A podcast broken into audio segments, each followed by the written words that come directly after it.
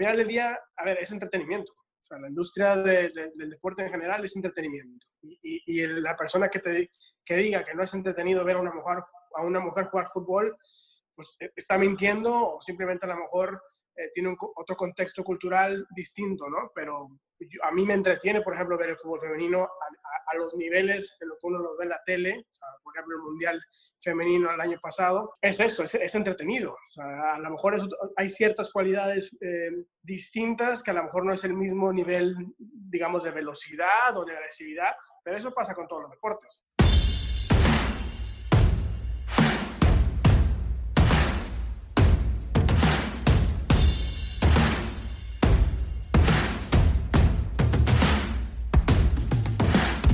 Hola a todos, yo soy Ariel Contreras y les doy la bienvenida al ABC de Imbatibles. En estos episodios conocerás acerca de todo lo que está involucrado en el deporte.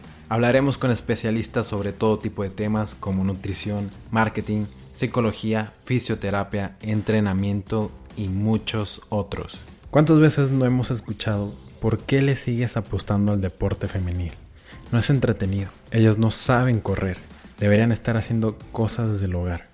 Hoy platicaremos acerca de la industria del deporte femenil. Anteriormente ver a una mujer hacer deporte era mal visto y con muy poca oportunidad. Y en los últimos años hemos visto su lucha por la igualdad en el deporte, en salarios, espacio en medios y en oportunidades. Para platicar sobre este tema está conmigo Guillermo Samarripa, fundador y director general de Semas Athletes y de Marketing Jersey. Guillermo hace varios años decidió apostar todo por el fútbol femenino y actualmente representa a varios futbolistas profesionales en los mejores equipos de fútbol en el mundo. Saquen una hoja y una pluma para sus apuntes.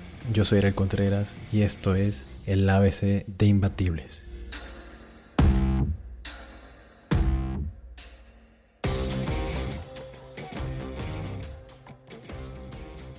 Guillermo, otra vez estás aquí en Imbatibles. ¿Cómo estás? Bienvenido. Muy bien, Ariel. Muchas gracias otra vez por, por la invitación. Un placer estar aquí de, de, regreso contigo. Platicar un poco de la industria, hombre. Sí, claro que sí. Ahora, como esta es la sección donde hablamos de un tema en específico, vamos a hablar sobre la industria del deporte femenil. Un poquito más enfocado a lo del fútbol femenino. Y quiero empezar con que antes, pues, las mujeres pues no eran permitidas hacer deportes. Eh, un gran ejemplo fue Catherine Switzer, que fue descalificada en el maratón de Boston al terminarlo, que fue la mujer que quiso hacer el primer maratón de Boston. Ahora la realidad es un poquito diferente, pero aún hay algunas especulaciones de que no es llamativo, atractivo o no es interesante para los demás. Guillermo, ¿el deporte femenino es negocio? Eh, la, respuesta, la respuesta es sí, Ariel. Definitivo. Creo que el deporte femenino es, negocio. La pregunta es eh, ¿qué, qué, qué, tanto, ¿no? Creo que es un poco a lo mejor lo que uno pudiese cuestionar hoy en día. Eh, pero hay suficientes datos fríos como para poder apoyar esta narrativa de que vale la pena invertir en el fútbol femenino, de que hoy en día ya te puedes regresar eh, una cantidad considerable en cuanto a retorno de inversión. Eh, pero bueno, como todo toma tiempo, eh, como todo hay que apostar. yo siempre digo que, pues incluso fútbol varonil, ¿no? no, no, no, ocurrió de la nada. no, no, es un proyecto que nace y que al día año, año uno, año dos, año tres, ya te esté generando X en, en utilidad. requiere de una planeación, requiere de una inversión requiere de un apoyo de diferentes esferas, en lo que viene siendo el entorno de un deporte, ¿no? Desde la parte mediática, la prensa en este caso, la parte de los inversionistas, la parte del fan. O hay muchas cosas que se van, eh, digamos, alineando o que se fueron alineando para lo que hoy en día conocemos como la industria del fútbol, soccer varonil.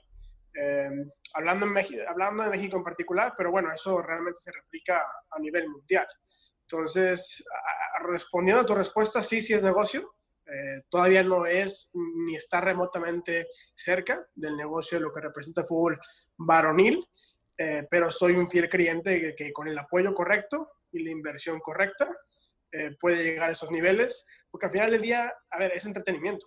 la industria del deporte en general es entretenimiento. Y, la persona que te que diga que no es entretenido ver a una mujer, a una mujer jugar fútbol, pues eh, está mintiendo o simplemente a lo mejor eh, tiene un, otro contexto cultural distinto, ¿no? Pero a mí me entretiene, por ejemplo, ver el fútbol femenino a, los niveles en los que uno lo ve en la tele, por ejemplo, el Mundial Femenino el año pasado, eh, pues es eso, es, entretenido. a lo mejor hay ciertas cualidades eh, distintas que a lo mejor no es el mismo nivel, digamos, de velocidad o de agresividad, pero eso pasa con todos los deportes. O sea, no, no es un tema solamente del, del fútbol femenino. Entonces, eh, ahora sí que una, una, respuesta larga, pero sí, en términos generales, sí, sí, sí es negocio.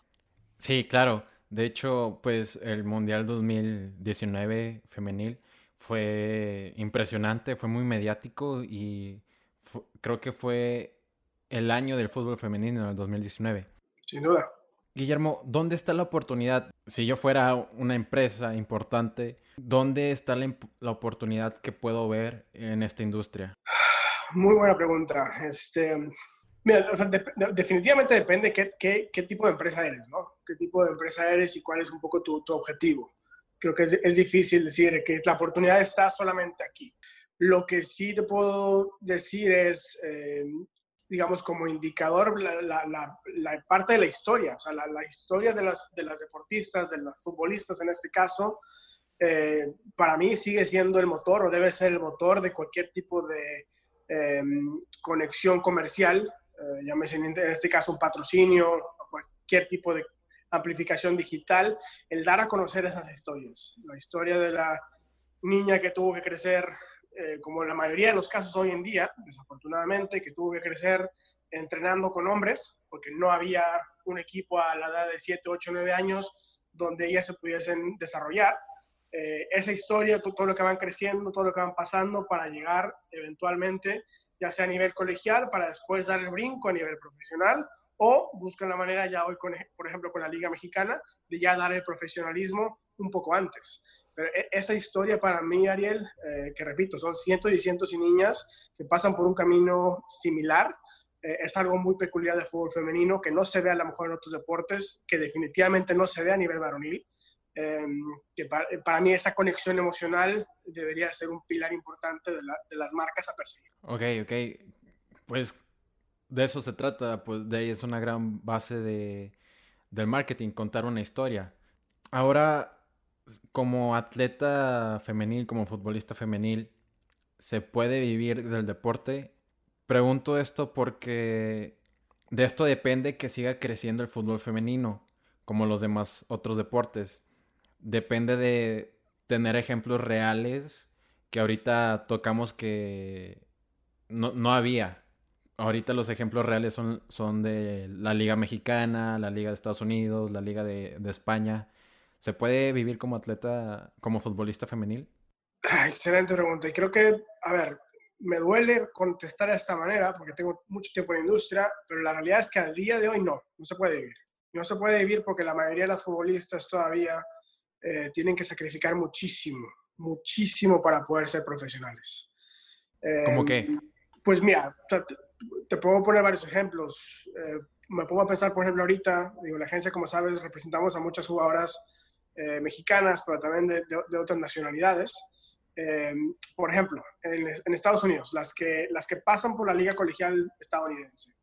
Caso, por ejemplo, de las gemelas Flores, que son mexicoamericanas. Ambas graduadas de Notre Dame, Notre Dame University con una carrera, con una posibilidad posiblemente de ganar, no sé, te digo, 40, 50 mil dólares anuales, si siguen, si optan, digamos, por seguir su, su trayectoria académica profesional en la parte de pues, conseguir un trabajo normal, ¿no? Como cualquier ciudadano eh, de Estados Unidos. Y teniendo esas oportunidades, teniendo esa fundación académica y ese título de Notre Dame, ya quisieran muchas personas tener ese tipo de preparación, optan por sacrificar y optan por sacrificar, en el caso de las dos, para ir a Europa. Y una, está, una para fichar con el Sevilla y otra para ganar, para jugar con el Valencia. Y lo que ganan en el Sevilla y en el Valencia, sí, claro, es suficiente para, para, vivir, para estar tranquilas, para poder em, seguir persiguiendo su sueño. Pero es eso, es un sacrificio, es apostar por ese sueño, eh, y eso viene de una pasión que, que, la, que la mujer hoy en día, en este caso la mujer futbolista, sigue teniendo que poner en balanza para poder perseguir su sueño. Porque si uno, si uno toma la decisión solamente por la parte económica, no, a ellas les conviene irse a, a, trabajar porque tienen una educación y tienen las oportunidades gracias a la fundación que tuvieron en Notre Dame University. Y así como ese caso, Ariel, te puedo mencionar 100. O sea, la realidad es que no. O sea, cuando llegas a lo mejor al 5% de las jugadoras de, de, fútbol a nivel mundial, pues sí, ya hay algunas que sí, claro, ganan, ganan muy bien en la parte salarial, un salario base decente que te da ya para poder ahorrar incluso, pero estás hablando de un porcentaje mínimo, mínimo, mínimo, mínimo. Entonces... Esos jugadores eh, serían como Alex Morgan, Marta, que ya pues son leyendas en el fútbol femenino. Sí, creo que, digo, ahí, por ejemplo, el caso de ellas dos, pues también está el componente comercial, ¿no? Que en el caso de, Mar, de Marta y de Alex Morgan, pues a lo mejor ellas son del, del 1%, me explico, de, ya nos metemos a una categoría incluso hasta más exclusiva. Eh, porque pocas son las que tienen ese tipo de imán eh, y ese tipo de, digamos, pool comercial para generar recursos en esa área. E, es muy complicado para una jugadora de fútbol femenino hoy en día generar recurso comercial. Complicadísimo. ¿Y cómo, puedes generar ese recurso comercial como em, jugadora? Como jugadora, bueno, digo, en, eso es un poco igual como cualquier deportista, ¿no? Es vender tu imagen, es vender tu plataforma. Hoy en día es importantísimo tener una buena presencia digital, eh, poder tener una visión, poder tener un propósito para poder ir conectando todos esos componentes, como bien dices, con marcas, ¿no? Que puedan agarrarse de ahí para contar una historia. Entonces, eh, eh, digo, eso, es lo, cómo puedes vender un, un poco tu imagen, pero de ahí viene también el nivel de interés de las marcas hoy en día, que no, es, no está al nivel de lo que, por ejemplo, los hombres hoy en día reciben. Eh, y podemos discutir y argumentar muchas razones del por qué, ¿no? Pero la realidad es el nivel de interés. O sea, las personas que toman las decisiones hoy en día no, no ponen en la misma balanza a una mujer futbolista y a, un, y a un hombre futbolista. Entonces, eso claro que complica y agrega un poco a la, eh, pues a lo difícil que es vivir del fútbol femenino hoy en día. Sí, creo que también aparte de, de la gente pantalón largo, de los administrativos, también hay muchos casos de la parte social. Mucha gente aún no está de acuerdo, no, no le hace llamativo el mismo fútbol femenino. Sí, no, no, definitivo. creo que es un tema cultural, eh, es un tema que a lo mejor falta un par de décadas para que a lo mejor ver un crecimiento un poco más agresivo eh, y ese cambio de mentalidad, ¿no? Porque como bien dices, sí, estamos tan acostumbrados a, o, más bien se nos hace normal este tipo de pensamiento, ¿no? De que fútbol femenino no es atractivo, de que el fútbol es para hombres. Eh, para mí eso ya debió de haber, ahora sí que haberse dejado a un lado hace mucho, mucho tiempo. Pero bueno, eso es lo que piensa Guillermo Samarripa y a lo mejor lo que piensa mucha gente alrededor de mí, pero la realidad del día, cuando, cuando uno quiere, o en este caso que tenemos como agencia queriendo apoyar a las futbolistas, pues te das cuenta que la realidad, o sea, en el mundo en sí, todavía, todavía tenemos ese tipo de chip muy, muy metido y, claro que alenta eh, y claro que dificulta un poco el crecimiento de la industria. Sí, totalmente. Guillermo, ahora de, me voy a ir del papel del atleta a un poquito al papel de, de, las, de la liga. La batalla por la profesionalización de las ligas es complicada.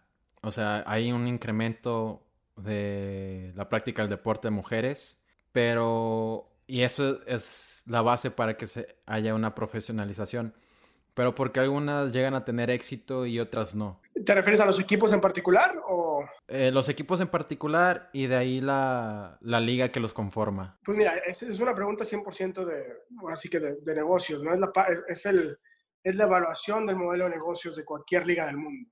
Entonces, eh, digo, por ejemplo, antes de pasar a la parte femenina, pues como está estructurada la Major League Soccer, por poner un ejemplo, es muy distinto a cómo está estructurada la, la Liga Mexicana. Eh, por mencionar un ejemplo claro, en la, parte de la Major League Soccer, eh, toda la, todo está, casi todo está centralizado. O sea, los derechos televisivos, la parte de licenciamiento, eh, es por eso que tú ves a todos los equipos con Adidas, ¿no? tal cual, parejo, porque el, el, el, contrato a nivel liga lo negocia desde los headquarters eh, en Nueva York. Y a su vez, la liga es responsable un poco de distribuir eh, esa economía equitativamente o en base a diferentes prorrateos eh, para un poco sostener la, operación de la liga y de los equipos. Ese mismo modelo, Ariel, funciona en la Major League Soccer a nivel contractual, a nivel patrocinios, eh, a nivel, como dicen, derechos televisivos. Entonces, todo está centralizado y tiene sus ventajas y sus desventajas, porque habrá mucha gente que dice que, eso no es bueno. Y entiendo también esa, esa parte del argumento. Eh, no, no, todo es eh, ahora sí que hecho en, un paraíso, ¿no? con una estructura de esa naturaleza. Eh, pero por el otro lado está la Liga Mexicana, que repito, no es que sea malo o peor, es distinto, simple. O sea, los clubes en México son responsables por negociar sus propios derechos televisivos, por negociar sus propios acuerdos de apparel, en este caso con, con, con indumentaria que, los, que, que, el equipo va, va a vestir, temas de licenciamientos, temas de contratos, igual, es a nivel individual.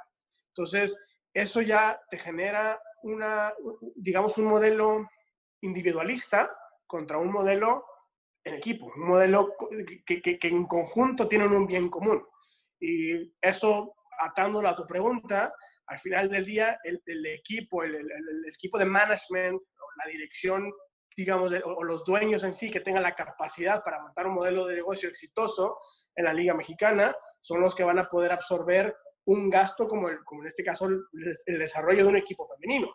Entonces, eh, todo parte para mí desde cómo está estructurado, eh, repito, el modelo de negocio, cómo ingresas tu recurso y otra, digamos, otra variable que complica mucho el tema de la inversión en el fútbol femenino y en el deporte femenino en general es el, el tema de que muchas veces dependen todavía de la estructura varonil.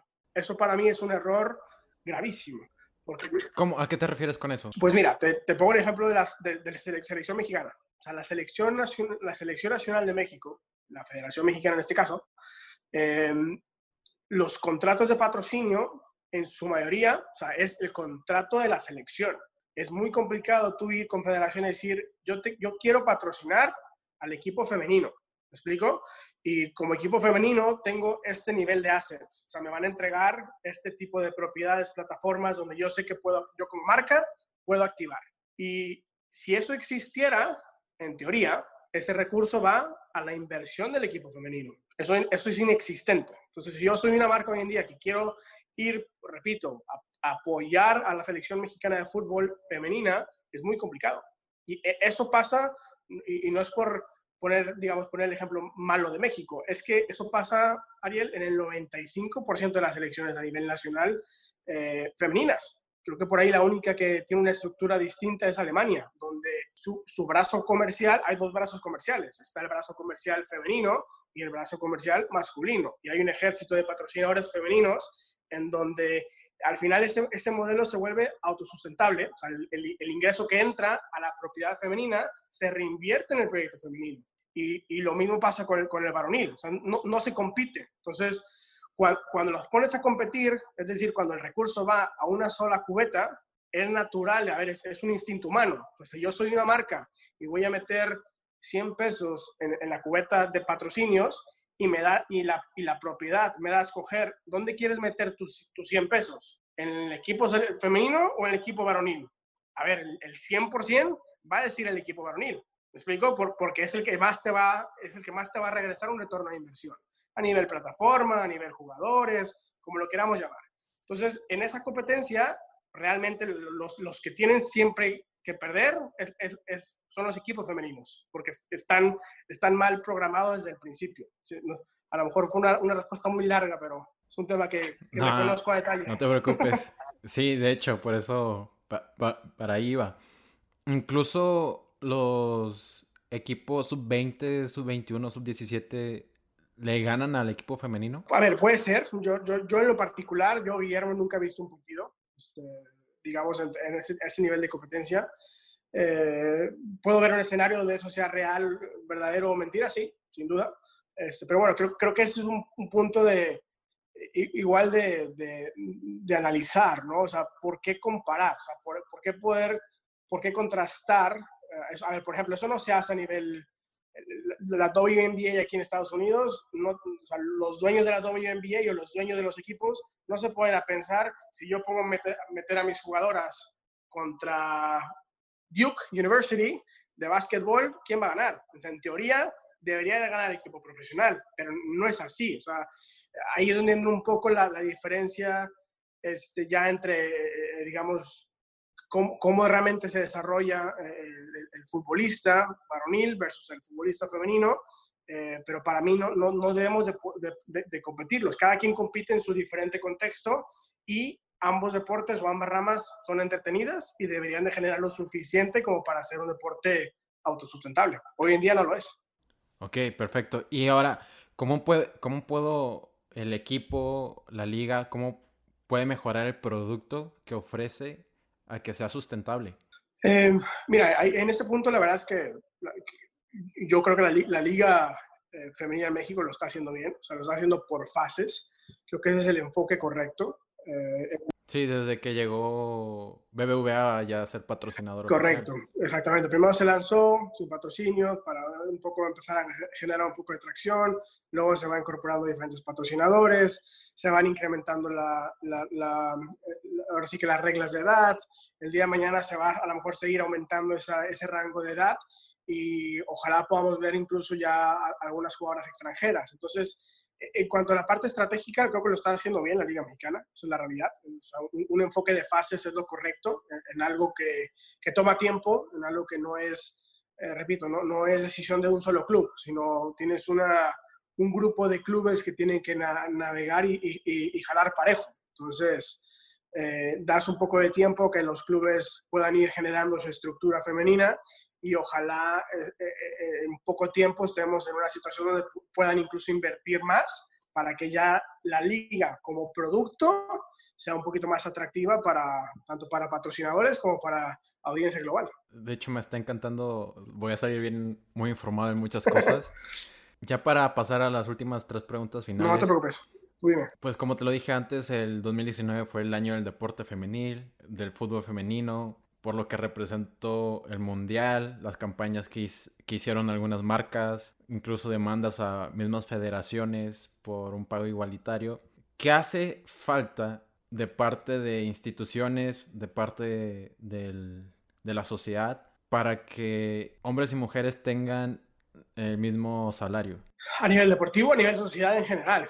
Eh, de ambos, de ambos. Eh, creo que, creo que depende de todos, O sea, realmente no, no es un tema para mí que, por ejemplo, la mujer sea responsable o el hombre sea responsable. Creo que tenemos que ser conscientes e intentar poco a poco erradicar ese pensamiento machista, eh, porque existe, o sea, y eso es una realidad. Eh, y yo lo, lo, vivo un poco, lo vivo un poco en mi contexto. y gracias a Dios tengo la fortuna de ser eh, de las agencias que invirtió en el fútbol femenino hace ya mucho tiempo. y en ese camino, pues te vas dando cuenta un poco eso, ¿no? Las historias, los retos, los sacrificios, eh, las barreras que, que, la mujer tiene que pasar eh, para, para, llegar a, tener un cierto grado de éxito en su deporte. Eh, probablemente sea 20, 30 veces más difícil el camino de una mujer futbolista que un hombre futbolista.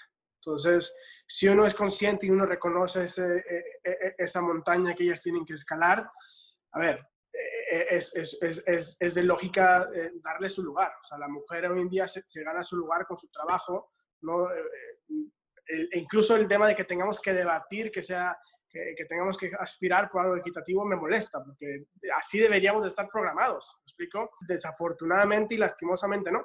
Entonces, porque no estamos programados así y porque todavía tenemos ese pensamiento machista en la cultura mexicana y en la cultura latina en general, pues sí, toma, toma gente que, que, hable, y no solamente la mujer, sino nosotros mismos, ¿no? De, de, de, cuando veamos algún tipo de acción a, nivel local, eh, eso, alzar la voz para que poco a poco vayamos cambiando esa mentalidad. Pero no, no, es un tema de jalar un switch o, apagar un switch y listo, ya se, ya se acabó el machismo y ya el día de mañana vamos a ser todos parejos. No, hay que reconocer que tenemos un problema como sociedad hay que reconocer que ese problema merma el desarrollo de las deportistas, hay que reconocer eh, y saber identificar que es un problema que afecta al fútbol femenino eh, en el contexto en el que estamos ahorita conversando eh, y que si no hacemos nada para cambiarlo, no va a cambiar.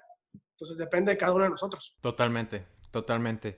Guillermo, ¿qué aprendizaje te ha dado el trabajar de ser prácticamente pionero en en, la industria femenil, en el fútbol femenino, estar en contacto con atletas de, de mucho renombre. Pudiese a lo mejor escribir un libro de aprendizajes en, en ese sentido. Em, pero bueno, o sea, creo que al final, eh, fíjate, esa pregunta me la hacen mucho porque nosotros, em, como agencia, nuestra estrategia principal fue que vamos a invertir en el fútbol femenino, eh, sin saber un poco a dónde nos iba a llevar esa, esa decisión, hace ya casi cinco años. Eh, de hecho, nuestro primer cliente fue, fue Charlín Corral, cuando eh, va para Finlandia y luego termina en España, en, Levante. Eh, pero durante todo este camino, Ariel, creo que obviamente vas aprendiendo de la industria en la parte de representación, el cómo poder manejar un contrato profesional, el cómo poder negociar, el entender un poco las reglas, tanto de contratos como de reglas fiscales, reglas, reglas legales, o sea, el aprendizaje para mí ha sido, eh, he tenido la fortuna de tener a clientes de un nivel tan alto que me ha dado la oportunidad de negociar con clubes eh, a nivel mundial. O sea, llámese el Real Madrid, llámese el Barcelona, llámese Olympique de Marsella, este Atlético de Madrid, eh, Bayern Múnich. Entonces, en ese contexto, para mí el aprendizaje ha sido extremadamente enriquecedor porque no es que aprenda yo a negociar un contrato femenino, no, aprendes a negociar un contrato de fútbol profesional, punto. Porque las reglas de FIFA son las mismas y los contextos y las variables y el cómo enfocar o, preparar esa estrategia de negociación es la misma. Entonces, eh, para mí ha sido un mundo de, de, aprendizaje desde diferentes vertientes eh, por lo mismo, porque eh, hemos tenido la fortuna de tener a jugadoras de un nivel altísimo y bueno, y dejando al lado, digamos, la parte de representación, pues está la parte digital, la parte de, de, comercialización. O sea, hoy en día uno como agente de deportistas en general no basta con tener contactos. O sea, e, e, esa mentalidad de, de yo soy un agente y voy a ser muy exitoso porque conozco a X y Z persona, eso funcionaba hace 10 años. A lo mejor eso funcionaba hace 5 años. Pero en un mundo tan globalizado, donde cualquier, cualquiera tiene acceso a cualquiera, es la realidad. O sea, hoy en día es muy sencillo llegar a lo mejor a la persona que, que, va a tomar la decisión en cierto club. Muy sencillo. Eh, por redes sociales, por la parte digital, repito, por, por mil y una razones. Lo, lo, importante ahora es cómo te vas a diferenciar, que todo el mundo llega, cómo realmente vas a eh, hacerte, digamos, diferente a lo que todo el mundo ofrece, tanto a nivel, en este caso como agencia, como a nivel jugador o jugadora de fútbol. O sea, ¿qué, qué, qué, qué vas a ofrecer tú para realmente aportar valor a, la negociación y en este caso para poder cerrar un contrato. Entonces, el ir navegando todos esos escenarios, eh, repito, a, a, nivel 360, de una manera integral, eh, y, y, el ser consciente que, que, repito, ¿no? no sirve tener contacto, sino tienes que realmente saber de digital, de patrocinios, el día de mañana que eh, eh, un, un, la parte de un club te, te, te ponga un escenario donde digas, bueno, ¿cuánto, va, ¿cuánto me vas a pedir en la parte comercial? ¿Cuánto me vas a pedir por la parte de imagen? Eh, eso no se aprende de la noche a la mañana. Digamos, son años de, de, de, experiencia y, y, de aprender y de estar intentando eh, hacer una, una, una, red de contactos que te puedan un poco alimentar en esa curva de aprendizaje que, que, no acaba. Esa es la realidad. O sea, nosotros ya después de cinco años en la industria, después de todo lo que hemos pasado, la realidad es que yo me sigo sintiendo como, como que estamos en pañales, porque hay tanto, que, hay tanto que cambia año con año. Eh, hoy en día, por ejemplo, FIFA está cambiando las reglas de la parte de representación. Entonces, todo lo que hemos aprendido en tres, cuatro, cinco meses puede ser obsoleto hay que, hay que empezar de cero. Las tendencias digitales es lo mismo. O sea, el, futbolista profesional, independientemente si es un futbolista hombre o mujer, ya, tiene otro mindset. O sea, hace 6, 8 años eh, era imposible o, no tenía sentido tener una estrategia digital. Hoy en día, si un futbolista joven eh, no tiene una estrategia digital, eh, se está dejando dinero en la mesa. Y, no solamente eso, sino ya el futbolista de 15, 17, 18 años ya nació en un contexto y en un mercado donde para ellos es normal. Entonces, ya la exigencia es el agente o la agencia debería estar preparada para poderme ofrecer un valor en esto. Y ahí estamos justo en esa transición, porque hoy en día no todas las agencias em, tienen ese nivel de expertise, ese nivel de skill set. Em, y bueno, para nosotros es un reto por, por, seguir estando, digamos, un poco ahead of the curve, como se dice, para, para estar preparados para lo que se venga. Eh, lo que han estado haciendo ahí en Marketing Jersey ha sido impresionante. Y como te lo dije en la, en la anterior entrevista, con, con, todo el trabajo que han hecho, incluso que no sabía que era, que era, que era tuya totalmente. sí, sí. Entonces, Guillermo, encantado de aprender más de ti. ¿Dónde pueden contactarte? ¿Dónde, ¿Cuáles son tus redes y las de Marketing Jersey? Claro, no, mira, la verdad es que redes sociales a nivel de agencia es muy sencillo, es arroba Marketing Jersey, este, tanto en Twitter como Facebook. Y a nivel personal me pueden contactar a eh, arroba Fuera, T-H-I-N-K, fuera, ahí estamos en todas las redes sociales.